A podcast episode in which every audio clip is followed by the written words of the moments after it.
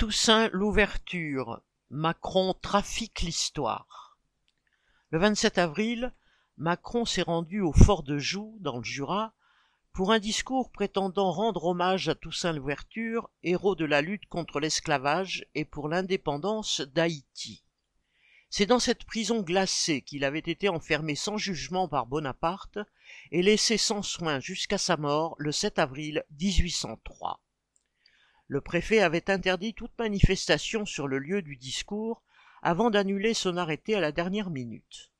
Cela n'a pas empêché un escadron de gendarmerie de retenir plus de 200 manifestants à un kilomètre de là. Ainsi carapacé, Macron a pu entonner un hommage à Toussaint l'ouverture. Citation Combattant inlassable de la lutte pour la liberté. Ce qui ne manque pas de sel car la filiation d'un Macron, c'est plutôt du côté de l'État français qu'il faut la chercher, le bourreau de Toussaint. En Haïti, la libération de l'esclavage avait été conquise en août 1793 de haute lutte par les esclaves eux-mêmes sous la direction de Toussaint, ancien esclave affranchi. Il devint gouverneur de la colonie et le premier général noir de la République. Mais bientôt la France voulut rétablir l'ordre. En 1802, Bonaparte réussit à rétablir l'esclavage dans les colonies, sauf à Haïti.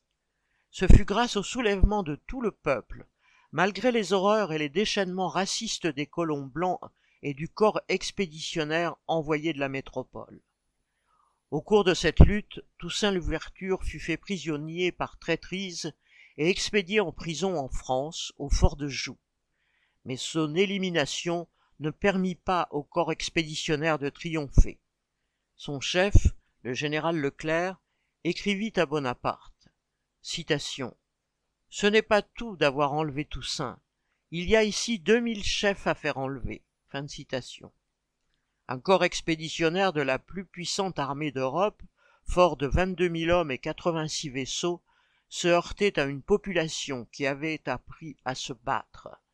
Le 18 novembre 1803, la bataille de Vertières, dans le nord d'Haïti, obligea les troupes envoyées par Bonaparte à capituler, et cette première guerre coloniale perdue par la France déboucha sur l'indépendance d'Haïti. Macron ne sera jamais qu'un valet de la bourgeoisie parmi d'autres, tandis que le nom de Toussaint l'Ouverture continuera d'évoquer un moment glorieux dans le long combat des opprimés pour leur émancipation. Jean Sandet.